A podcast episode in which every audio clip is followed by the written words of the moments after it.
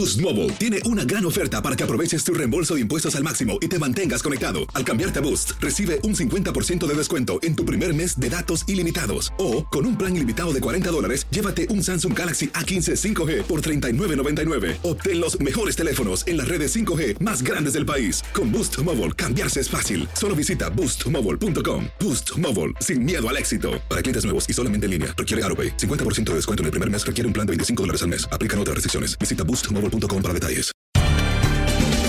Bienvenidos al podcast de Buenos Días América, la revista radial más completa para los hispanos. Política, salud, economía, tendencia y deporte son algunos de nuestros temas. Bienvenidos.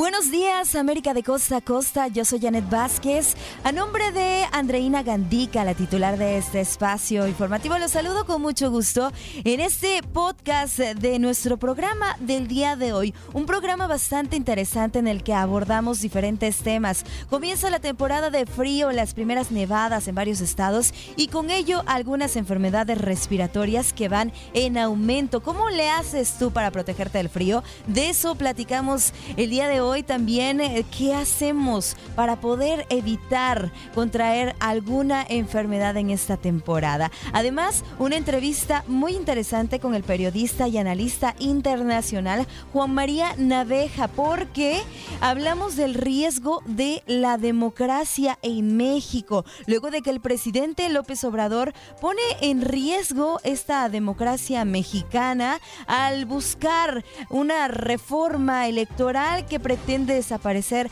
al árbitro electoral. Platicamos de esto, además de toda una gran manifestación que se realizó en México. También tuvimos en una entrevista con la doctora honoris causa Aileen Marty. Ella es médico especialista en infectología. Atención, hay un brote de listeria que ya ha dejado muertos y varios intoxicados por comer charcutería, quesos, algunas carnes frías. Hay que tomar muchas precauciones. Además, nos fuimos hasta Seattle para conocer información de lo que está ocurriendo allá en el norte del país. También tenemos información desde Los Ángeles y, por supuesto, la información de Miami. No nos puede faltar en este programa de hoy la información deportiva en contacto deportivo con nuestro buen Aldo Beatle Sánchez. Así que tenemos mucho en este programa. Quédese con nosotros. ¿Qué pasó? ¿Qué pasó? ¿Qué pasó? Mientras usted dormía. Mientras usted dormía.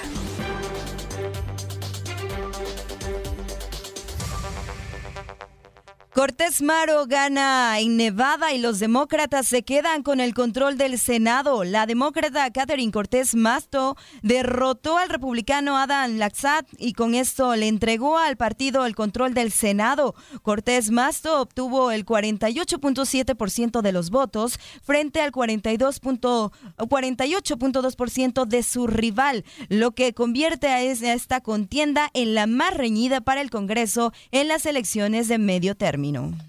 Biden dice a Xi que es necesario evitar que la competencia se convierta en conflicto entre Estados Unidos y China. En Bali, donde tiene lugar la cumbre del G20, los presidentes Joe Biden y Xi Jinping buscan sentar las bases para reencaminar la rivalidad entre ambas potencias. Y nos vamos con más información porque autoridades de salud alertan sobre el repunte de casos por coronavirus en Chicago. De acuerdo con el Departamento de Salud Pública de Chicago, Illinois, tiene el 6% de camas para hospitalización disponibles, cuando normalmente se opera sobre el 10%. Al respecto, médicos señalan que su comunidad teme a la tridemia, que son los contagios con coronavirus, influenza y el virus sincitial.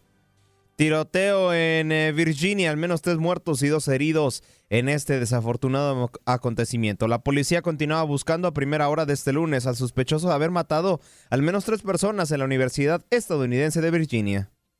Diez estados con fuerte presencia hispana enviarán cheques de estímulo antes de que termine el 2022. En un esfuerzo por ayudar a familias de bajos ingresos en medio de la inflación, varios estados como Illinois y California estarán enviando cheques de estímulo antes de que se acabe este año. Sochi Ceguera de la organización Mamás con Poder explica que estas ayudas son muy importantes para la población hispana en Estados Unidos, ya que puede ser la diferencia entre poder pagar la renta, comprar gasolina, y comprar comida, entre otras cosas básicas. La realidad alternativa sobre la guerra en Ucrania que muestra el mayor motor de búsqueda en Internet de Rusia. Los usuarios del principal motor de búsqueda en Rusia tienen pocas posibilidades de conocer la verdad sobre la guerra en Ucrania. Nueva York cerrará el refugio para migrantes de Randall's Island un mes después de su apertura. El alcalde de Nueva York, Eric Adams, anunció que el campamento para migrantes que fue levantado en Randall's Island cerrará sus puertas debido a que ha disminuido el número de solicitantes de asilo en la ciudad. El centro con capacidad para 500 personas costó casi 750 mil dólares. Es un gasto de dinero que se pudo haber evitado si desde el principio hubiéramos puesto a los migrantes en hoteles, dijo Carlos Calzadilla Palacio de la organización Brooklyn Young Democrats. Despidos masivos, caos, descontrol y desafíos. La llegada de Elon Musk a Twitter. Musk ordenó liquidaciones inmediatas, despido ejecutivos por correo electrónico y han transformado la empresa, según entrevistas con docenas de empleados actuales y antiguos. Seis muertos deja el choque de dos aviones militares durante un espectáculo aéreo en Dallas. La Junta Nacional de Seguridad en el Transporte y la Administración Federal de Aviación están investigando un accidente ocurrido este sábado durante una exhibición aérea en el Aeropuerto Ejecutivo de Dallas, Texas. Dos aviones de la Segunda Guerra Mundial chocaron en el aire, dejando un saldo de seis personas fallecidas. Y en información deportiva se corrió el Gran Premio de Brasil en Sao Paulo, dejando como ganadores a George Russell, en segundo lugar a Lewis Hamilton, ambos por parte de Mercedes, en tercer lugar a Carlos Sainz eh, de la escudería Ferrari.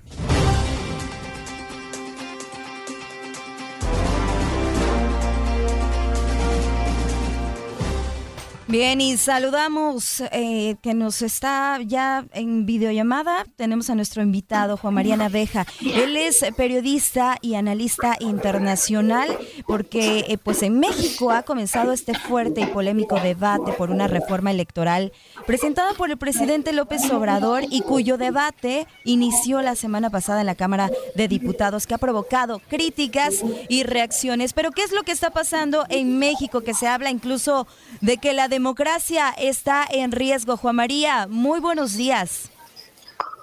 ¿Qué tal, Janet? Aldo, buenos días, buenos días a la audiencia de TUDN y de Buenos Días América. La verdad, eh, Janet, es que esta respuesta que se dio el día de ayer es inusitada porque, vaya, ni siquiera los mismos organizadores sabían qué es lo que iba a suceder. Eh, eh, los datos iniciales, como dice el paquete informativo, eh, hablaban de entre 200 y 300 mil asistentes en Ciudad de México, ¿no? Al final de cuentas, datos conservadores hablan de 640 mil personas. Esta cifra la dio el economista Guillermo Valdés, quien fue director del Servicio de Inteligencia de México. Y otros organismos hablan hasta de 800 mil personas. No es la marcha más grande.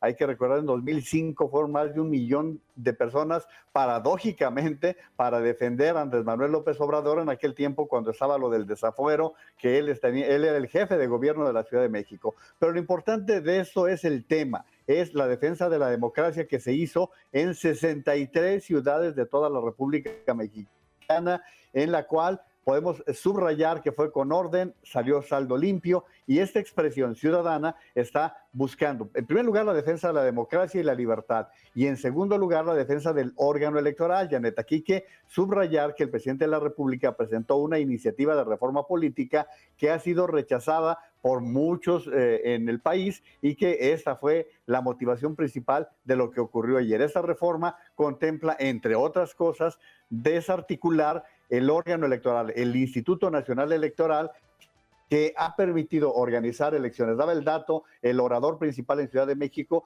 de que de 2014, que fue la última reforma electoral a la fecha, se han realizado por parte del INE cerca de 50 mil elecciones, 50 mil, y en todas ha sido con la participación de ciudadanos, contados los votos por ciudadanos y sin ningún caso de fraude demostrado, por supuesto puesto en todo esto. Por lo tanto, la marcha de ayer va a marcar sin duda alguna un parámetro muy importante porque la reforma electoral, y con esto cierro esta parte, la reforma electoral busca sobre todo que eh, se den cambios que tienen que ser incluidos en la Constitución. Para que se dé este cambio, en la Cámara de Diputados y en el Senado de la República se tiene que dar la mayoría calificada, es decir, eh, eh, tres cuartas partes de las cámaras y no las tiene el partido en el gobierno, Morena, ni con todos sus aliados. Por lo tanto, el mensaje que daban ayer los organizadores de la marcha era en el sentido de que estaban mandándole el mensaje a los diputados de oposición para que no fueran a dar el apoyo a la reforma del presidente López Obrador, Janet que bueno, esta reforma lo que preocupa, eh, Juan María, es que pues convierta a México en un país como Venezuela, como Cuba, como Nicaragua, ¿es correcto? Eh, la parte es muy diferente porque en estos países que acabas de mencionar, ¿quién organiza, lleva y todo. Bueno, pues en Cuba, imagínate, las elecciones terminan con el 100% de los votos para los candidatos del, eh, de la dictadura. Lo mismo sucede en Venezuela, en donde no hemos visto elecciones realmente libres. No llegan al 100%, si hay opositores en algunos estados de Venezuela, en algunos, eh, algunas alcaldías, pero ni remotamente libertades. Y eso es lo que se quiere evitar en el caso de México, que las elecciones no las controle el gobierno. Esto costó mucho trabajo, Janet. Eh, la mayoría de los jóvenes de la actual generación no vivieron el tiempo en que las elecciones las organizaba el gobierno. Y pues por supuesto, eh, también los resultados eh, favorecían normalmente al gobierno. El INE ha sido un organismo muy bien organizado, y también hay que señalarlo, en este momento, Janet, en las últimas encuestas, tiene una aceptación del orden del 78% es lo que estiman los ciudadanos que tiene la aceptación de este organismo, que cuando dicen, mira, por ejemplo, entre las cosas que argumentan es que es el organismo más caro o que son las elecciones más caras de México. Si tú lo dices del mundo, si tú lo haces de manera cruda, a lo mejor pueden tener cierta razón, pero ya cuando ves las responsabilidades que tiene el Instituto Nacional Electoral en México es muy diferente en Estados Unidos, en donde, como ustedes saben, las elecciones las organizan en los estados cada estado es el responsable y únicamente del proceso electoral. En el caso de México, no, el Instituto Nacional Electoral organiza las de todo el país, las de todos los, los, las 32 entidades federativas, tiene que hacer un monitoreo de radio y televisión. Todo lo que se publica en materia de elecciones también tiene que hacerse una fiscalización del gasto que tienen los, los partidos eh, en los procesos electorales. Es decir, es muy diferente la responsabilidad que tiene el INE a las que tienen otros órganos en el mundo. Sí, sería una pena realmente que se pudiera perder este árbitro, ¿no? Como en un partido de fútbol, poder perder el árbitro que está ahí entre los dos equipos, en este caso, bueno, pues entre los partidos en México y esperemos que gane, gane la democracia en todo este debate que se está dando en México. Juan María, muchísimas gracias por ayudarnos a aclarar esta situación y bueno, por supuesto estaremos muy atentos. Encantado y pues Aldo seguramente le puede decir a la audiencia qué es lo que pasa si en un partido América-Guadalajara el árbitro trae abajo la camiseta de cualquiera de los dos equipos. Eso pasa si las organizaciones, las elecciones las organiza el gobierno. Gracias, Juan María Naveja. Él es analista internacional, analista político y también pues está con presencia en varios, varios medios de comunicación en México.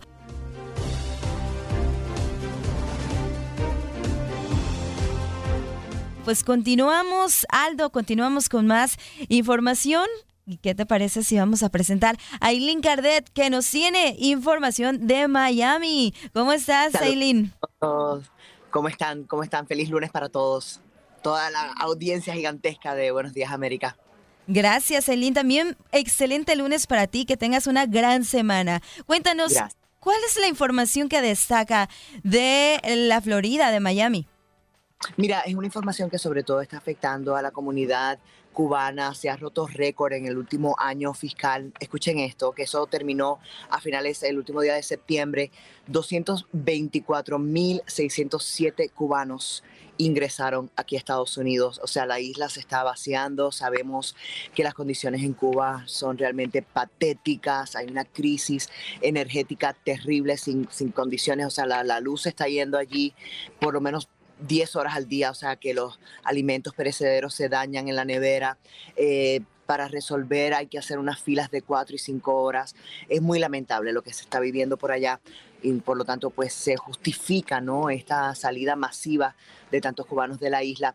Pero interesantemente, eh, la semana pasada tres importantes funcionarios de la administración Biden viajaron a Cuba y se reunieron y aparentemente llegaron aquí acuerdos migratorios. Y parte de ese acuerdo es que Cuba va a empezar a aceptar de vuelta a estos cubanos que son deportables. En estos momentos la lista oficial de cubanos que pueden enfrentar la deportación y tienen orden de deportación son 42 mil, pero aquí estamos hablando de personas que llevan años también viviendo aquí en el sur de la Florida, así que es una situación bastante difícil para esa comunidad que, que todos los días ve a familiares que se lanzan al estrecho de la Florida en unas balsas precarias, arriesgando sus vidas simplemente pues para buscar una mejor vida, ¿no? Aquí en Estados Unidos junto con sus familiares. Entonces, conversando con diferentes abogados de inmigración, el consejo para todos ustedes que tengan problemas de deportación o que están esperando que se haya escuchado el caso de asilo político, supuestamente menos del el 20 de los casos se le otorga, y estamos hablando que uno de los jueces que más otorga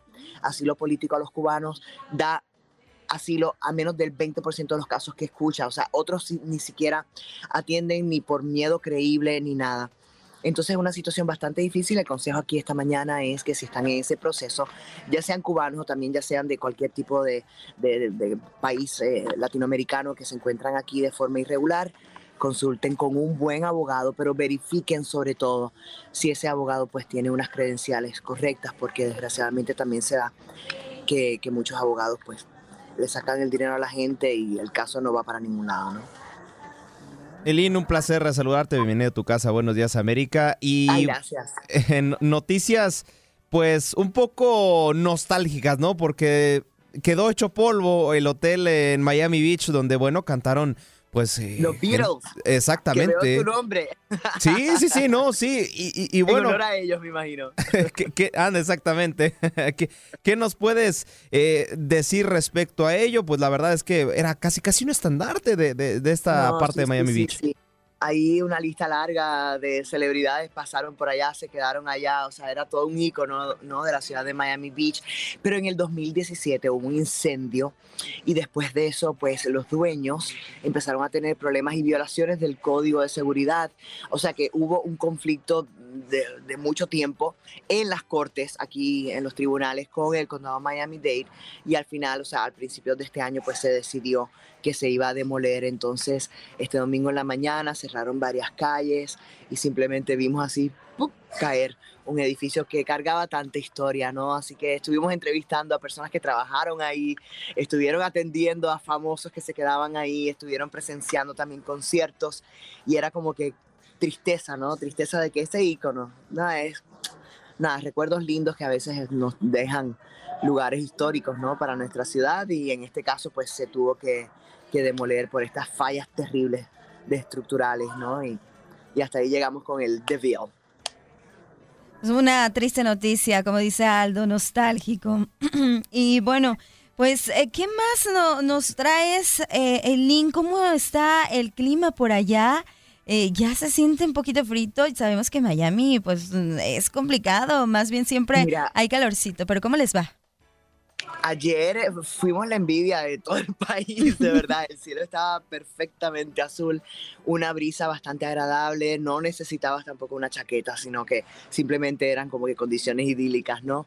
Eh, para los que les gusta el frío, estamos como que, hmm, ¿qué está pasando? Porque en Tallahassee eh, la temperatura amanecimos con 40 y pico de grados, sin embargo aquí vamos a tener eh, un otoño bastante caliente, no vamos a ver frío hasta tal vez finales de esta semana, pero bueno, la gente en la playa, los turistas viniendo para acá y disfrutando de nuestro clima que es idílico y paradisíaco, ¿no? Maravilloso, un clima cálido rico allá en Miami, así que hay que darnos una vuelta por allá, Aldo. Sí, sí, sí, por, por, supuesto. Y, la verdad, no, me gustaría tocar este tema, pero es importante tocarlo, ¿no? A ver. Eh, donde, pues bueno, encuentran un hueso tirado prácticamente que parece ser de restos humanos eh, en, la Florida, ¿no? ¿Qué, nos puedes contar respecto a esta noticia? Efectivamente, bueno, los detalles de ese caso no se los puedo llevar em, tan ah, minuciosamente como en otros casos, pero sí se está investigando eh, otro otro hallazgo de, huesos humanos. Vamos a estar conversando hoy con la policía y por supuesto todos los detalles los vamos a tener en edición digital Miami, que eso no tienen que estar aquí en Miami para verlo, lo pueden ver en nuestra aplicación en Facebook y también en nuestra app para las noticias de Miami, la pueden encontrar y nuestros noticieros en vivo y en directo la pueden bajar como Univision 23 Miami en su app, es totalmente gratis, pero ahí se pueden conectar y saber qué está pasando aquí en esta comunidad del sur de la Florida. Eileen, muchísimas gracias por este espacio, por este reporte que nos das muy completo de las noticias en, Miami. Y bueno, pues nos escuchamos el día de mañana. Claro que sí, un abrazo para todos. Feliz día.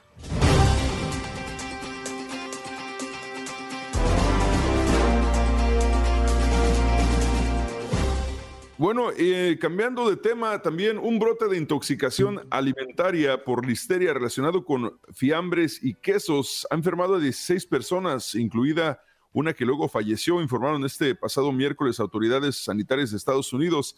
La mayoría de los intoxicados fueron hospitalizados. Uno de los casos era una embarazada que perdió al bebé, según los Centros para el Control y la Prevención de Enfermedades. El brote está asociado a quesos y carnes de charcutería vendidos en Nueva York, aunque los peritos creen que puede haber otras fuentes. Para eh, más información eh, sobre esto, tenemos en la línea telefónica, o está con nosotros en Streamer también, eh, la doctora honoris causa Eileen Marty, médico especialista en infectología de FIU. Muy buenos días, doctora Eileen. Bienvenida, Buenos Días América. Muchas gracias, muy bien. Qué pena que está pasando esto. Sí, a ver, entonces esta situación del brote de listeria es, ocasionado por, por la carne cruda que se vende en la charcutería o, cuál fue la situación? La situación es que desafortunadamente no hemos identificado todavía exactamente de dónde viene la contaminación. O sea, no es ni el, ni el queso ni la carne por sí, por, es que está contaminada con esta bacteria. Y entonces eh, todavía estamos en el proceso de identificar cómo se contaminó y cuáles son las carnes y los quesos que están contaminados. Lo que sí sabemos por otros brotes que lo más común son, eh, eh, son, los quesos que son muy eh, suaves, quesos suaves y por supuesto cuando se compra del deli directamente es ahí donde hemos encontrado los, los contaminados. Y ahí es que un deli puede contaminarse bastante fácil eh, con muchas diferentes carnes y quesos cuando eh, entra uno que está contaminado, porque eh, se cross contamina y ese es el problema que, estamos viendo ahora. Por eso ha sido tan difícil identificar exactamente de dónde viene este brote. Y por supuesto, si compras eh, comida de ahí, eh, lo que tienes que hacer es cocinarlo antes de comerlo, eh, porque si lo cocinas, si lo calientas, ya no, ya no, ya puedes matar la bacteria y no tienes el problema. Pero sí puede ser bastante peligroso y las personas que adquieren esto tienen muchos problemas depende exactamente eh, en la edad y, y cuál otras eh, eh, condiciones tienen, pero dolor de cabeza, dolor de cuello, confusión, falta de balanza, convulsiones pueden tener, por supuesto, fiebre, dolor de los músculos, eso es lo que tienen las personas que tienen esto. Doctora, muy buenos días. Eh, preguntarle, si detectamos estos síntomas que acaba usted de mencionarnos y consumimos algún producto que también ya mencionó, como el queso, como todos estos de charcutería, eh, y, creemos que tenemos algún tipo de intoxicación, ¿qué es lo que debemos de hacer? ¿Qué es lo primero que tenemos que hacer? ¿Y, y qué es lo que nos recomienda? ¿Acudir al médico? No sé, algo en casa. Bueno, por supuesto, lo primero es llamar al médico porque porque tenemos antibióticos, antibióticos que se pueden utilizar eh, para, para mejorar la situación lo más pronto posible y no llegar a ser a, tener que estar ingresado con este problema, aunque es un poquito difícil algunas veces tratar casos de, de listeria. Eh, doctora, y Actualmente esto de la charcutería se ha convertido en una en algo como de moda, pero generalmente a las mujeres embarazadas no les recomiendan eh, consumir quesos o productos no pasteurizados como tal. Eh, entonces, me imagino que la investigación por eso va por ahí, por los delis, ¿no? Porque esta es una fuente regularmente de, que asocian con, infecciones estomacales y cosas por el estilo. Pues, eh, exactamente. Ah, vamos a recordar que la pasteurización, al fin y al cabo, es calentar. Es así como se matan las bacterias, porque ese es el efecto. Entonces, si uno, si, si una persona embarazada ella compra y, se va a comer un queso de un deli, lo que tiene que hacer es hacerlo queso fundido y no comerlo directamente, ¿entiendes? Porque, porque si se calienta, puedes matar la bacteria y ya no tienes problema. Pero sí, yo mencionaste en el principio del programa que falleció un bebé, por, eh, un, un bebé que no había nacido todavía, precisamente porque la madre se contaminó desafortunadamente. La listeria, eh, doctora, ¿y cómo es, de qué manera combaten ya cuando una persona eh, detectan que tiene la listeria? ¿Cuáles son los, cuáles son los remedios que, les dan a estas personas para, para mejorarlos? Por supuesto, eh, depende de la condición en cual se encuentra la persona, porque si está ya muy grave, y si ya está, por ejemplo, con convulsiones, no puede tomar eh, los, los ah, antibióticos, se tiene que darle los antibióticos eh, por suero y, y, por supuesto se pueden tratar estas cosas. También se tiene que balancear la reacción inmunológica que tenga la persona, porque algunas veces muchas de las complicaciones vienen por la, por la reacción inmunológica que tiene la persona. Excelente, doctora. Pues muchísimas gracias por la información que es muy valiosa para nuestros radioyentes. Un placer, muchísimas gracias. Muchísimas gracias a la doctora honoris causa Elin Martin, médico especialista en infectología.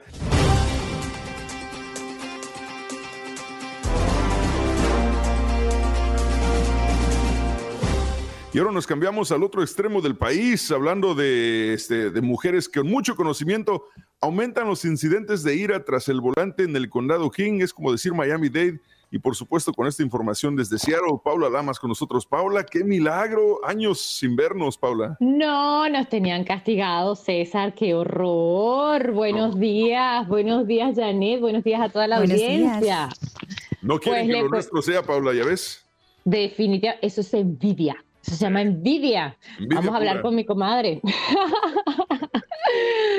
Pues feliz de estar con ustedes hoy lunes. Les cuento que muy bien, como estabas comentando, para que la gente de la costa este, o por lo menos quienes conozcan el sur de la Florida, puedan compararlo, es el condado más importante del de, eh, el estado de Washington, el condado King, donde el 70% de la población se ubica o se encuentra pues resulta que las autoridades han informado esto y en lo que va de este año se reportan que han habido 230 incidentes en los que se ha sacado un arma y 193 incidentes en los que se ha disparado el arma por alguna rabieta tras del volante. Así que las cosas se están calentando, pareciera poco si se compara con otros puntos del país, pero eso acá no ha ocurrido hasta ahora digámoslo de alguna forma.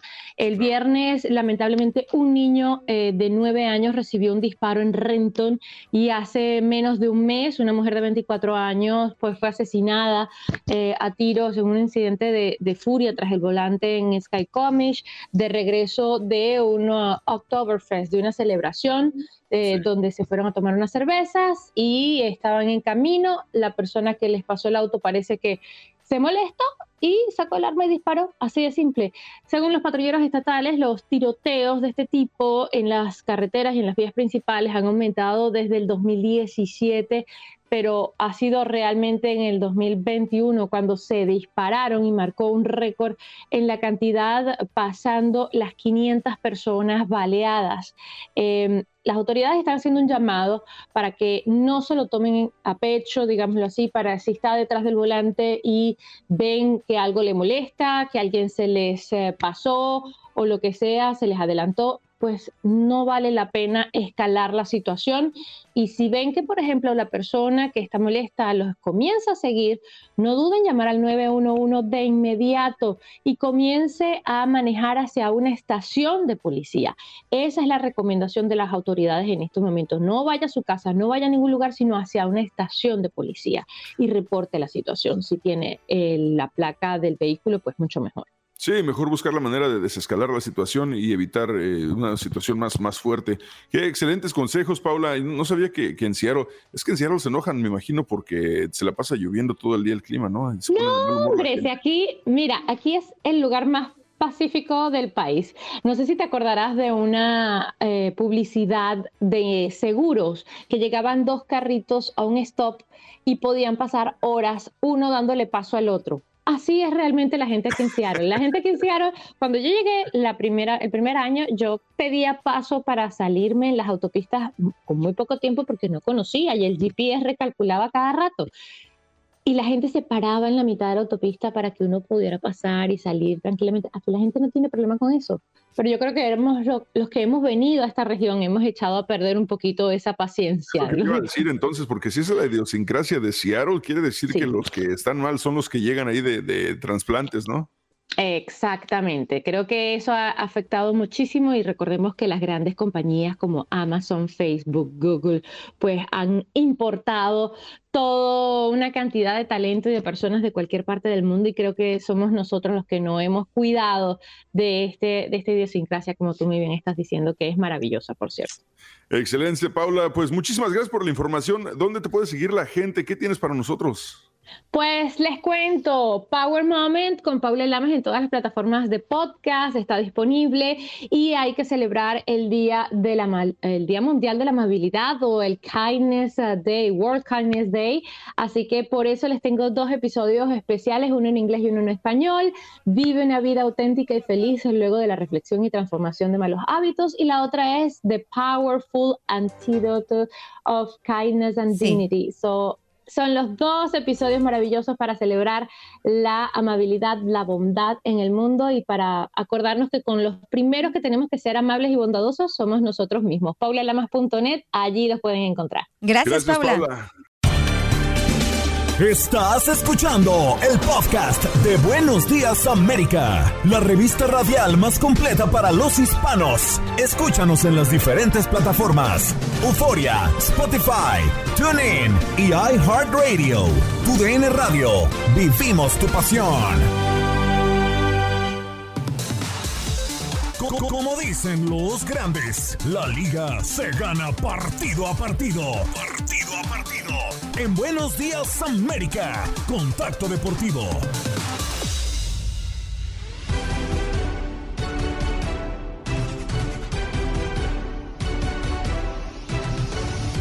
Eso, muy buenos días. Ya continuamos aquí en vivo a través de Buenos Días América en tu estación favorita. Y bueno, mucha información deportiva de este fin de semana. Y bueno, la liga se gana partido a partido, dice la cortinilla, pero híjole, no tendremos liga, Aldo, hasta el próximo mes de enero.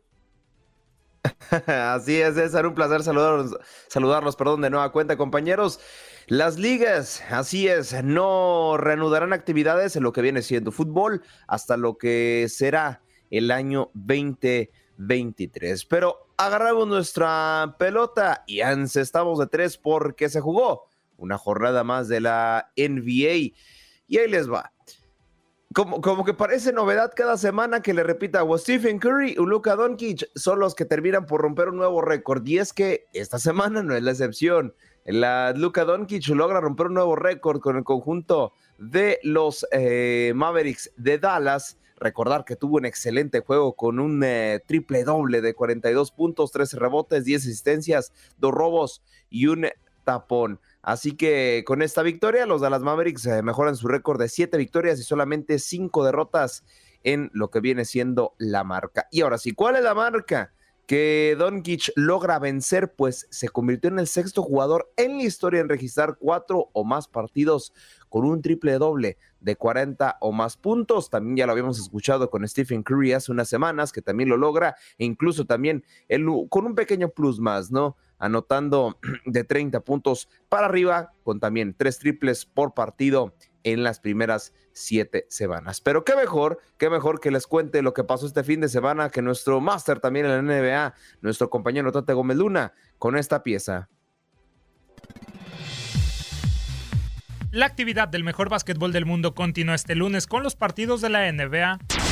En duelo enteramente del este, los Milwaukee Bucks, que siguen a la cabeza con 10 victorias y 2 derrotas, buscarán recuperarse del último descalabro cuando se encuentren con los Atlanta Hawks, que también quieren dejar el mal trago atrás. Ambas escuadras con una derrota a sus espaldas llegarán con la encomienda de regresar a la senda del triunfo. Los Bucks perdieron el pasado viernes con los Spurs por 111-93, pese al doble doble de Bobby Portis, pero con una nueva ausencia de Giannis Antetokounmpo. Por su lado, los de Atlanta también aparecerán con una derrota ante los 76ers por 121-109. Trey Young se marchó con 27 puntos puntos y 11 asistencias.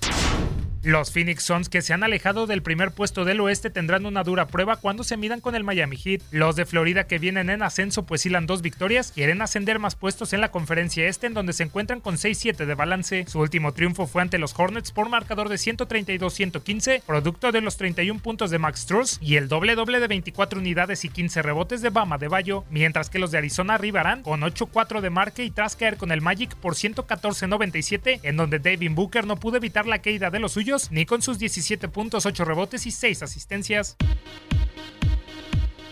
Unos motivados Boston Celtics, quienes mantienen la mejor racha de victorias hasta el momento con 6, buscan ampliar la marca positiva aunque enfrente tendrán a un Oklahoma City Thunder que no pierde desde hace dos encuentros, siendo el último de ellos contra los Knicks este domingo por pizarra de 145-135 gracias al triple doble de 24 puntos, 10 rebotes y 12 asistencias de Judge Giddy. Además de los 37 puntos de Shai Gilgius Alexander, los de Massachusetts no saldrán temerosos y menos tras pegarle a los Pistons por 117-108 producto de las 43 unidades y 10 capturas de Jason Tatum. En otros partidos, los Raptors se medirán con los Pistons, el Magic recibirá a los Hornets, los Clippers visitarán a los Rockets y finalmente los campeones Warriors chocarán con los San Antonio Spurs.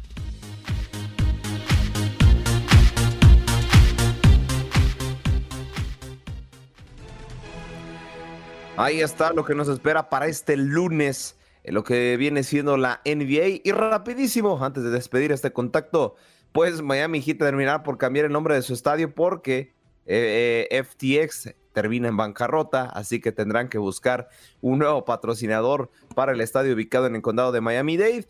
Y un patrocinio, pues ahí verás, César, no sé si quieres que se llame César Procel Arena. El patrocinio cuesta 135 millones de dólares, pero te lo garantizan por 19 años. Eh, no, fíjate que no, no sé si quiere, quiere, gastar todo el presupuesto en, ese estadio. Digo, tal vez si fuera el Akron y le cambiáramos el nombre ahí a algo, entonces sí. ahí está, ahí está. Pero bueno, nosotros con esto estamos cerrando nuestro primer contacto deportivo. ¿Y qué problemas han tenido los Lakers, no? Esta temporada ya, ya están hablando de varios cambios, por supuesto, de Russell Westbrook, de Patrick Beverly y de Kendrick Dunn, como los posibles eh, primeros tres jugadores de que se deshagan. El problema es que los Lakers tienen ¿Sabes qué les está pasando como al Barcelona? Hacen contratos millonarios que después no le están redituando resultados y no pueden zafarse de estos jugadores. Así que a ver cómo les va a los Lakers esta temporada. Eh, ¿A quiénes van ustedes, este, Aldo? ¿Tú le vas a los Lakers o a quién? En, en la NBA yo le voy a los Dallas Mavericks. A los Dallas Mavericks. Sí, sí, sí. Ah, sí, yo contacto con Luca Doncic. No, conozco a nadie que le vaya a los Mavericks excepto Aldo Sánchez ahora. Bueno. Ahí está. Único y especial dirán por ahí. Oye, ¿qué tal el fin de semana? Y adelante hablaremos más a fondo sobre esto, pero fin de semana de Fórmula 1, por supuesto, y todas las expectativas con, con eh, Checo Pérez este fin de semana. Y de repente vemos que su compañero le hace la maldad y no le permite mantenerse en segundo lugar. No, hombre, bueno, eh, la verdad sin palabras, ¿no? A lo mejor nos gana algunos el corazón como mexicano, pero pues la verdad es que ya hablando de compañerismo, la verdad es que Verstappen sí, sí fue un poco lamentable, ¿no? Me parece un berrinche de niño rico, pero bueno, más adelante lo, comentaremos porque les tengo unos audios ¿eh? sacados directamente desde la Fórmula 1 para poner más contexto en esta situación, pero bueno, siempre va a haber un compañero envidioso, ¿no? No lo voltees a ver tan feo, tan tranquilo, no pasa nada. Y bueno, ¿qué pasó este fin de semana? Pues Floyd Mayweather noqueó a Deji Olatunji en el sexto round. Bueno, una pelea de exhibición. El estadounidense todavía por ahí nos sorprende dando catorrazos porque sí, se retiró de manera perfecta este atleta de 45 años y todavía tiene de qué hablar. Pero ¿qué les parece? Escuchamos esta pieza preparada por nuestro máster en producción también, Orlando Granillo, de lo que fue el resumen de boxeo en este fin de semana. Intensa actividad de boxeo la que se vivió este fin de semana a lo largo y ancho del globo terráqueo. El domingo Floyd Mayweather obtuvo una victoria más, ahora en una exhibición de boxeo contra la estrella de YouTube, Deji Olatunji, en Dubai. Esta fue la quinta pelea amistosa que realiza el estadounidense, luego de retirarse del boxeo en 2017.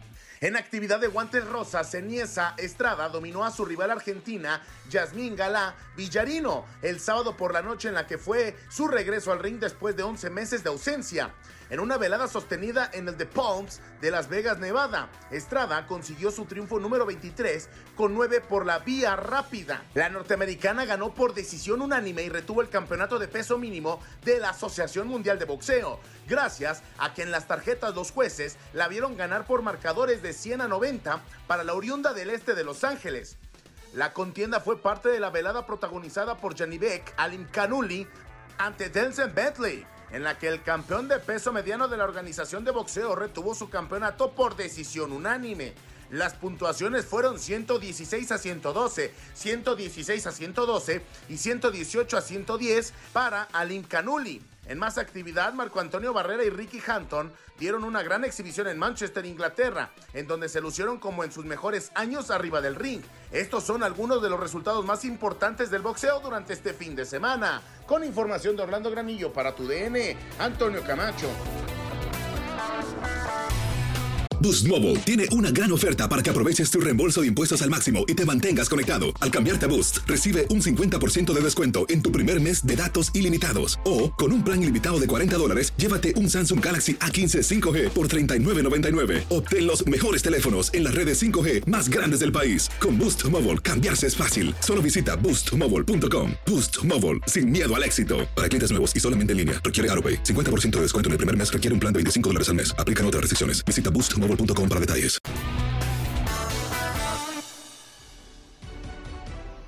Ahí está la información y agradecerle a la voz de nuestro compañero Toño Camacho y nuestro máster en producción Orlando Granillo por darnos este pequeño resumen del fin de semana. Dejamos los guantes de box, nos bajamos del cuadrilátero y nos metemos a los emparrillados porque vamos a meter un touchdown en la NFL. Y déjenme decirles que Tom Brady Así como en la NBA, Luka Doncic y Stephen Curry se la pasan rompiendo récord esta temporada, pues Tom Brady dice, ¿sabes qué? Pues ahí les voy que yo también. Ahora, ¿qué récord? ¿Qué pasó, César? Digo, quítense, dice Tom Brady, ¿no? Cada juego es un récord para Tom Brady. Ándale, exactamente. Cada vez que juega, pues que ahora sí que, que, acumuló un nuevo récord. Pero me dirán, Aldo, ¿cuál es el récord que ahora impuso Tom Brady? Déjenme decirles que es el único coreback en hacer un pase de anotación en cuatro países diferentes y en dos continentes diferentes. ¿De qué estoy hablando? Evidentemente los Estados Unidos, eh, el, el, país donde se juega la liga, México, ya jugó en México el buen eh, Tom Brady, Inglaterra en el juego de Londres y ahora en el juego de Alemania, así que es el primer coreback en la historia del NFL en hacer dicha marca. Felicidades para Tom Brady, ahora sí que... Mira, es un jugador que tiene más Super Bowls que cualquier franquicia del NFL y ahora pues bueno, también presume ser un jugador que anota en cualquier continente, en cualquier país. Y si manda a la NFL, yo creo a, a, ¿qué te gusta? Canadá, Colombia, donde sea, pues también podrá romper récords. Pero ahora sí vamos a analizar lo que pasó en el último partido del domingo eh, entre los LA Chargers y el conjunto de los San Francisco 49ers. Pues eh, iniciaba como un partido ciertamente parejo, de hecho incluso el conjunto de los cargadores eh, se llevaba la victoria momentánea al medio tiempo. Y pues bueno, ya para el tercer y cuarto cuarto se les vinieron encima y los San Francisco 49ers lograron hacer su eh, victoria. El partido, pues por el MVP, por parte de Los Ángeles, pues bueno, está Justin Herbert, que está teniendo una temporada regular, pegando la buena con un touchdown, una intercepción y 996 yardas lanzadas. Del otro lado, Jimmy Garoppolo Mm, se fue en ceros en cuestión de intercepción y en eh, touchdowns, pero tuvo 240 yardas eh, recorridas. Del otro lado, los autores de los touchdowns fueron Christian eh, McCarthy y Jimmy Garoppolo con una intercepción prácticamente. Así las cosas en lo que viene siendo la NFL, los resultados más destacados. Y bueno, mi estimado César, ¿qué le pasó a tus Houston Texans que se enfrentaron a los Philadelphia Eagles? Perdón, ese fue la semana pasada. Ya te iba a tirar carrilla de, algo que ni había pasado esta semana. bueno, no, importa cuándo le haces esto, siempre pasa lo mismo. Bueno, de todas formas, los Giants le ganaron 24 a 16. sí, no, los Texans que siguen teniendo problemas, por supuesto, esta temporada no es, no es la excepción y siguen perdiendo. Eh, así que no, no, no me sorprende, Aldo. La verdad es que eh, han tenido muchísimos problemas desde, desde ya varios años los Texans y otra temporada más que, se les va a la borda. Eh, así que nuevamente los Texans pierden y los que sí surgieron el día de ayer fueron los 49ers y por supuesto también te iba a decir de Tom Brady, nada más para agregarle. La racha positiva de Tom Brady, que sí llegó a su fin, fue la de pases consecutivos sin ser interceptado. Terminó con 399, con lo cual se quedó a solamente tres de la marca de todos los tiempos que la tiene Aaron Rodgers, el quarterback de los eh, eh, cargadores, bueno, de los empacadores de, este, de Green Bay. Así que por esa parte, eh, Tom Brady no pudo el día de ayer. Y oye, una pregunta para ustedes. ¿Qué pasaría? Sí. O qué raro sería, ¿no? Si Tom Brady, vamos a suponer, llega al supertazón y lo gana y ya no tendríamos esa imagen donde baja Giselle y los niños a, felicitarlo. No, hombre. Qué lamentable, no. Le quita ese toque, ¿no? Sí, o sea, porque pues, ya es tradición. O sea, ves a Tom Brady ahí celebrando y ahora ya sin mujer. ¿Quién, quién, lo va, ¿Quién lo va a abrazar? Ni Gronkowski quiso regresar ya.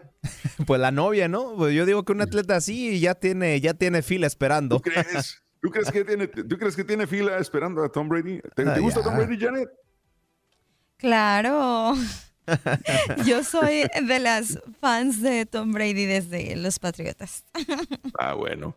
Oye, por resultados nada más entonces en la NFL una repasadita. Bucaneros derrotaron a Seahawks 21-16, los Leones derrotaron a los Osos 31-30, los Delfines 39-17 a los Browns, los Broncos cayeron ante los Titanes 17 por 10, los Vikingos 33-30 a los Bills de Buffalo, los Texans cayeron contra los Gigantes 24-16, los Kansas City Chiefs 27-17 a los Jaguares, los Santos de Nueva Orleans cayeron, vaya, ganaron los, los Steelers 20 a 10 el día de ayer, los Colts eh, le ganaron 25-20 a los Raiders, los Cardenales 27-17 a los Rams, los Cowboys cayeron contra los empacadores 31-28 en tiempo extra el día de ayer. Y para finalizar la noche, lo que mencionaba Aldo, 49ers derrota a los cargadores 22 a 16. Para esta noche a las 7:15 hora del centro, las Águilas de Filadelfia reciben a los Commanders de Washington. Y esos son los resultados y los horarios de la jornada de la semana 10 de la NFL. ¿Qué más se nos queda, Aldo? Antes de cerrar este contacto deportivo, César, las Águilas de Filadelfia alargan su racha a nueve partidos, nueve ganados. Invictos los Águilas, ¿quién los va, quién los va a parar? Pues yo creo que hasta que mis cargadores se enfrenten a, las águilas. No, no te creas. No, así, así regalando el partido como lo hicieron contra los 49ers, la verdad, lo dudo mucho. Sí, bueno, y la próxima semana las Águilas creo que tienen descanso para la semana 11, entonces regresarían hasta la semana 12 en contra de los empacadores eh, de Aaron Rodgers para el próximo domingo 27 de noviembre. Así que esta semana por lo menos descansan las, las Águilas y algún otro equipo tendrá la oportunidad. Ah, no, ¿Cuál descansa? Tienen el domingo, tienen partido contra los Colts. Así que no, no descansan. Los Colts serían las siguientes víctimas de las Águilas de Filadelfia. ¿Llegarán a, los 10 partidos invictos?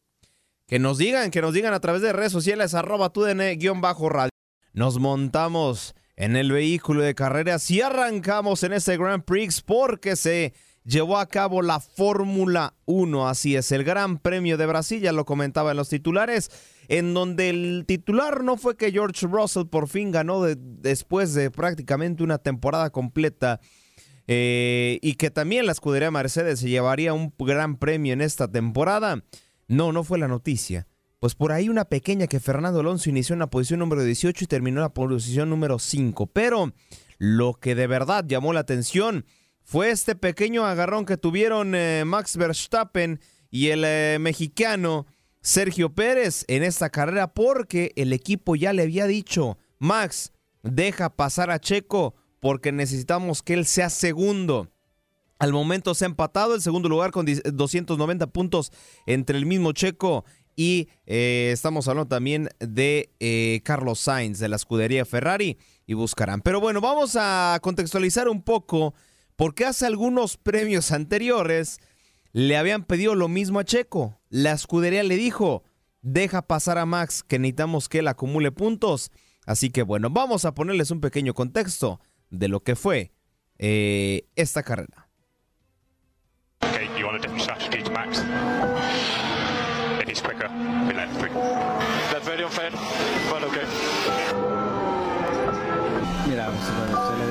En cualquier lado. Sí. Y me imagino que lo va a hacer de forma notoria para que se vea. Exacto. Míralo, aquí está para que todo el mundo lo pueda ver. Bueno, pues todo el mundo lo ha podido ver y todo el mundo también, Checo, ha visto que has hecho un, un carrerón impresionante. Totalmente. Así que puedes estar muy orgulloso de lo que has Segundo hecho. Segundo puesto. Vemos a Checo Pérez que llega, gran trabajo del mexicano. Qué gran premio que has podido ganar. Y Pero se bueno, lleva la vuelta rápida al menos. Se lleva la vuelta rápida. I'm happy for the team. But we need to speak later. Yeah. Ahí, eh, pues bueno, la traducción es que le habían dicho a Checo, tú estás en una diferente posición, deja pasar a Max si te alcanza. Y Checo dijo, la verdad me parece injusto, pero lo haré. Ya al finalizar dijo, eh, estoy muy contento por el equipo, pero tenemos que hablar. Y ahora en esta carrera en el Gran Premio de Sao Paulo, esto es lo que sucedió, la instrucción que se le dio a Max Verstappen. How many laps? This is the final lap, Max. Max, if we don't pass Fernando on the exit of 12, can we let Checo through, please? Let Checo back through. Yeah, don't worry about the DRS, Max. Let Checo through. Let Checo through. Max, let Checo through, please. Max, what happened? I told you already last time. I, you guys don't ask that again to me. Okay? Clear about? Lo que le pedía a la escudería era de que no se preocupara por los puntajes ni por el DLC, que eh, pues estaba seguro Max, pero que por favor dejara pasar a Checo. Se lo repitieron tres veces a través de la radio. Max, por favor, deja pasar a Checo. Max, por favor, deja pasar a Checo. Y ya una vez que no lo dejó pasar, que se acabó el, el gran premio, le dijeron, Max, ¿qué pasó? Y él dijo, por favor, no me lo vuelvan a repetir. Ya les dije, ¿por qué no hice esto? Así que ya mi postura está hecha. Así las declaraciones de Max eh, Verstappen y de hecho incluso vamos a escuchar eh, las palabras del buen Checo, Pero, Checo Pérez hoy nomás una vez que no lo dejaron pasar. Thank you for that, guys. Thank you. I'm sorry about that, Checo. Yeah, it shows who, who he really is. Ahí las palabras de Sergio Pérez. Eh, la escudería le dijo, bueno, entre sarcasmo, el mexicano dijo, gracias, gracias equipo, gracias compañeros. Y la escudería le responde, eh, qué gran carrera hiciste, Checo, muy bien hecho. Y ya, bueno, al fin de cuentas le, le, pidieron perdón por lo de Max. Y el mismo mexicano dijo, no se preocupen, demostró quién verdaderamente es. Uy, por ahí me sonó una relación rota, pero... Pues bueno, vamos a escuchar también las palabras de Sergio Pérez respecto al final de esta carrera. Leclerc, ¿no? Sí, una lástima, ¿no? Que hayamos perdido tantos puntos. Todo nos cambió con el safety car. Eh, ya no teníamos neumáticos blandos y ir con el neumático medio con las temperaturas frías no tenía nada de agarre y era un pasajero ahí, ¿no? Eh, entonces se nos complicó, ¿no? De, de estar en el podium. Eh, a terminar séptimo al final. Igualmente siguió el problema de ayer, ¿no? Como degradando, no estabas muy contento con los neumáticos porque se, se, vio que se sufrió. Especialmente creo que en el neumático blando íbamos bien. Íbamos un poquito en la par con Ferrari. Mercedes iba adelante, pero en el neumático medio íbamos bastante mal. Al final le pidieron a Max que si te podía devolver la posición, él estaba peleando justo con Alonso y no, no, no, no se dio. Este, ¿Hubiera sido lo correcto tal vez? Sí, estoy muy sorprendido, no sé qué pasó, especialmente por todo lo que he hecho por él, ¿no? Creo que eh, no, no, entiendo, no entiendo sus razones eh, y, y, muy sorprendido, ¿no? Eh, creo que si tiene dos campeonatos es gracias a mí. Ahí está, ahí están las palabras de Sergio Pérez y es que hay que ser honestos, la verdad es que Max Verstappen, le, aparte del gran talento que tiene en neerlandés, sí le debe muy gran parte a Sergio Pérez. Y por supuesto, el gran premio pasado que Sergio Pérez se encargó de anular a Luis Hamilton. Y para borrar a Luis Hamilton está cañón. Pues ya para antes de cerrar este contacto deportivo, vamos a escuchar las palabras de Max Verstappen. Ya les traduciré yo. Petit you not give the place back to Checo and disobey the team order? Um, well, that's why I first went to speak to the team before I came here, and we put everything on the table. Why? And I gave my reasons. Um, I'm not going to say why, but uh, I think they understood, and I already explained it to them before, you know. So it was not new to me and not new to them. But I think it's more important as a team now that we finally we sat together, you know, all together, and we really put everything on the table. And importantly, we move forward. We go to Abu Dhabi. Of course, we want to win the race. Um, but also, you know, if there's a chance to, to help Checo, I will. But that's why it was important we had this meeting now. Checo said to me that he was disappointed after everything he's done for you, that you didn't consider him in that understand why he is disappointed, but they also have to understand why I did it, and I gave them the reasons why. Is it anything to do with Monaco this year? You can, you can decide. I'm not going to say. Ahí están las declaraciones de, de Verstappen eh, que comentaba. Antes que nada, quiero agradecer a todo este apoyo audiovisual que nos ha proporcionado tanto las fuentes dif- diferentes como Dance en eh, Canadá y en los Estados Unidos y también para Fox Sports eh, en México, también en Estados Unidos. Agradecer por el contenido que eh, han subido a través, darle su crédito. Y evidentemente, regresando un poquito al tema, lo de Verstappen, eh, él comenta que no dejó pasar a Checo, que dio razones, que no las va a explicar al aire, pero que eh, por ahí se rumora que él siente que el choque que se llevó a cabo en el Gran Premio de Mónaco fue originado por Checo para que este lo pudiera alcanzar y superar en la carrera. Pero bueno, ya mm, incluso la escudería Ferrari se presentó, eh, la escudería Ferrari, la escudería de Red Bull se presentó ante esta situación. Y ellos dijeron que Max tiene que ayudar a Checo a conseguir una gran posición para el premio de Abu Dhabi con el cual cerrará esta temporada.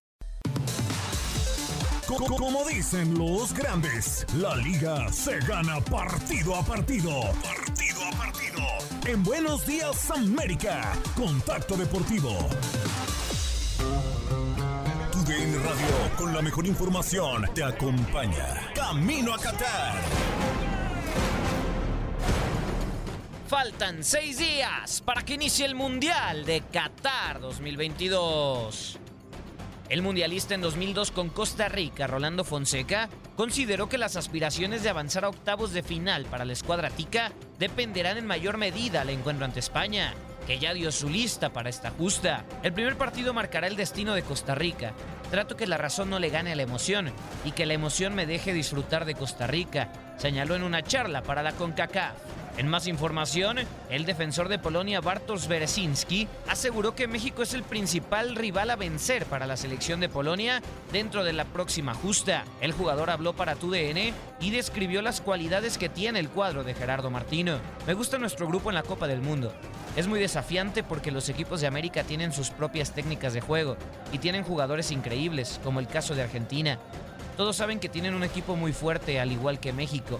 Es nuestro rival a vencer de cierto modo. El zaguero también reconoció al tricolor como un equipo ordenado, por lo que deben cuidarse en parte de los puntos fuertes que han estudiado.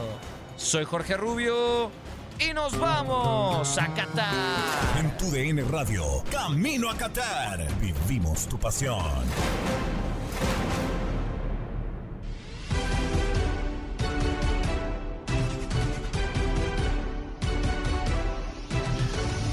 Así de regreso aquí en Buenos Días América y vámonos con el último bloque de información, eh, contacto deportivo con Aldo Sánchez. Aldo, muy buenos días. ¿Qué tal, eh, César? Un gusto saludarlos eh, de nueva cuenta. Y ahí estaban, tenían el eh, seis días ya para la, para la inauguración perdón, de la Copa del Mundo Qatar contra Ecuador. Reiterarles que aquí en Buenos Días América les, llevo- les llevaremos perdón, la actualización de los partidos. Desde las 4 de la mañana, tiempo del centro. Aquí estará el equipo de TUN Radio pendiente de los partidos del Mundial. Si hay roja, lesión o gol o algún tipo de suceso que afecte directamente al marcador, les estaremos actualizando ello, nada más pediré la mano y ya les diré. Pues saben qué, anotó México, o saben qué, ya le anotaron a México, cosas por el estilo. Así que bueno, polémica eh, de cara a Qatar, Cristiano Ronaldo tuvo una entrevista en medios de comunicación donde dijo que él siente que le están comploteando y que están en su contra. Vamos a escuchar un pedacito de esta entrevista y a continuación su servidor les estará traduciendo. Estaban intentando sacarte. No todos, pero sí, sí, gran gente trató de sacarme. Incluso los ejecutivos. Sí. Me sentí traicionado. Tratando de deshacerte de ti. No diría eso, la verdad no sé. Pero la verdad no, no, no me importa. Sí, me siento traicionado. Hay gente que no sabía, que no me quería en el grupo. Pero también el año pasado sucedió lo mismo. ¿Sabes lo que pasa? Desde, desde que Sir Alex Ferguson se fue, no ha habido ninguna evolución en el club. Progresión cero. Ah, hubo un punto de interés en donde estuvo en Manchester United, pero trajeron uh, directores deportivos a Losger que nadie entendía por qué había venido, un coach que no tenía parámetros, que no solamente me sustituían a mí, sino a todos nos, nos sorprendió, nada ha cambiado. Incluso en el gimnasio. En, algunos puntos la tecnología, la cocina, estaban deteriorados, claro. Había gente muy amable, pero me sorprendió muchísimo de ver diferentes cosas, la infraestructura y cosas que no parecían bien. Desafortunadamente, eh, no vi las mismas cosas que solía ver cuando tenía 20, 23 años. Me sorprendió demasiado. Ahí están las palabras de Cristiano Ronaldo, que no incluso, no solamente fue esto, solamente fue un fragmento, pero también habló de Wayne Rooney que incluso sentía que le tiene celos, porque Wayne Rooney criticó a Cristiano Ronaldo por sus actitudes en el Manchester United y dijo, no sé por qué él reacciona así, probablemente porque yo estoy en un gran momento y él está retirado. Y también habló de que Sir Alex Ferguson le llamó por teléfono y le dijo, ¿cómo te puedes ir al Manchester City? Él siguió su instinto y regresó al Manchester United. Bueno, polémica, polémica de cara a la Copa del Mundo, pero bueno, aquí no es el problema. Ahorita Cristiano está enfocado en Portugal. El problema va a ser cuando regrese al Manchester United después de las declaraciones tan, eh, polémicas perdón, que dijo César. Claro, no, pero sabes que también aquí apreciar un poquito el hecho de que no, no, no, se, no le tiembla el pulso a Cristiano Ronaldo para, para expresar eh, todo lo que él dice del, equipo. ¿Cuántos jugadores conocemos que de repente por, por no tener problemas o por evitar eh, quedar vetados de alguna institución prefieren no decir absolutamente nada y las cosas se ponen peor? Eh, va a ser interesante lo que suceda. Ahora con esto le forza la mano, seguramente tendrá que buscar a fuerzas, aunque no quiera Cristiano Ronaldo, otro equipo que, digo, Manchester United era el equipo de sus amores, pero ahora no sé, ¿dónde crees que termine? ¿Regresa para Portugal? ¿Ya para la MLS? ¿Qué, pasará con Cristiano?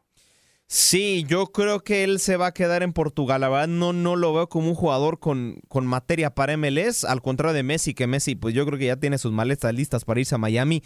No, Cristiano creo que él, él se va a querer mantener la alta competitividad. Yo creo que si regresa sería su casa, el Sporting de Lisboa. Pero sí, no, no, no creo que no creo que llegue a la Major League Soccer.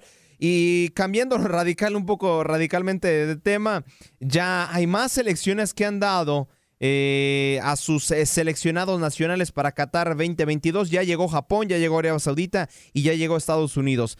Pero otra selección que va a ser anfitriona para el eh, siguiente mundial, pues dio a conocer como tal la lista para la próxima Copa del Mundo, en donde destaca ¿no? la ausencia del portero del LAFC, Maxime Crepin, que no estará en la Copa del Mundo por la lesión que tuvo. Ahí les va. Los eh, porteros James Pantemis del eh, Monreal, Milan Bojan y Dwayne Sinclair serán los porteros. Como defensores, Samuel Atkudve, Joel Waterman, Alistair Johnson, Richie Laria, Kamal Miller, Steven Vittoria y Derek Cornelius como defensores. Como mediocampistas, Liam Fraser, Ismael Ken, Mark Anthony Kay, David Warspoon, Jonathan Osorio, Advid Mutchinson, Stephen Eustaquio y Samuel Piet son los mediocampistas. Ya como delanteros, Liam Miller, Lucas Cavallini, Ike Ugbo, Tajon Buchanan, Jonathan David, Clay Larin, Alfonso Davis y Jordan Hollett son los eh, delanteros encargados de meter los goles para Canadá. Así que con esto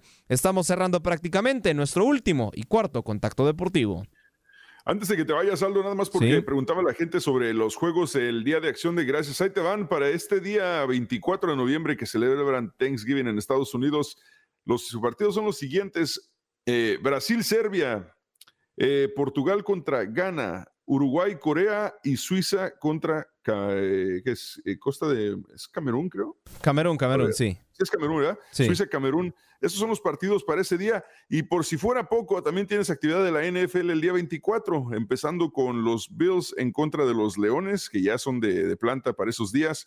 Los Patriotas contra los Vikingos y a las 3.30 en el mero, justamente a la hora que se sirven lo- los platillos de, de pavo, Gigantes de New York en contra de los Vaqueros de Dallas. Esos son los tres juegos de la NFL para el Día de Acción de Gracias. Así que va a ser mucha actividad deportiva, ¿eh? Y hay NBA también. NBA y NHL. Así que ahora sí que la audiencia va, va a escoger.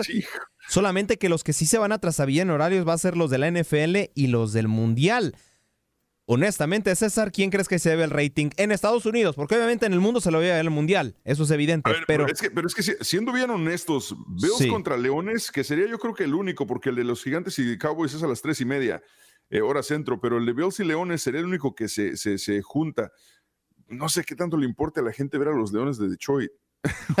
con todo respeto. O sea, no, hasta sin respeto igual, o sea, porque digo, tienes, tienes un Brasil contra Suiza, a ver, se- sería a las 13 horas, sería, híjole, pues no sé, Corea contra Ghana, ¿sería ese partido? Uy, O sea, pues- es que estamos igual, entonces, eh, tan malo el pinto como el Colorado.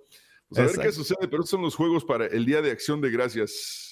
Pues ahí está, ahí está la información. Bueno, ya usted decidirá cuál ve. Si, si ve el Mundial, si ve la NFL y bueno, más en la tarde, en la nochecita tendrá NBA y NHL. Así que bueno, aquí me despido, César. Gracias, Aldo Sánchez. ¿Cómo te siguen en redes sociales, Aldo? Arroba Beatles Sánchez, así como lo ven en pantalla los que nos siguen en YouTube, se los deletreo, B labial E-A-T-L Sánchez en Twitter, arroba Aldo Sánchez 14 en Instagram. Excelente, gracias Aldo Sánchez por ese contacto deportivo. Gracias por acompañarnos en nuestro podcast. Buenos días América. Y recuerda que también puedes seguirnos en nuestras redes sociales. Buenos días AM en Facebook y en Instagram. Arroba Buenos días América. AM. Nos escuchamos en la próxima. Boost Mobile tiene una gran oferta para que aproveches tu reembolso de impuestos al máximo y te mantengas conectado. Al cambiarte a Boost, recibe un 50% de descuento en tu primer mes de datos ilimitados. O, con un plan ilimitado de 40 dólares, llévate un Samsung Galaxy A15 5G por $39.99. Obtén los mejores teléfonos en las redes 5G más grandes del país. Con Boost Mobile, cambiarse es fácil. Solo visita boostmobile.com. Boost Mobile, sin miedo al éxito. Para clientes nuevos y solamente en línea, requiere AroPay. 50% de descuento en el primer mes requiere un plan de 25 dólares al mes. Aplican otras restricciones. Visita boostmobile.com para detalles.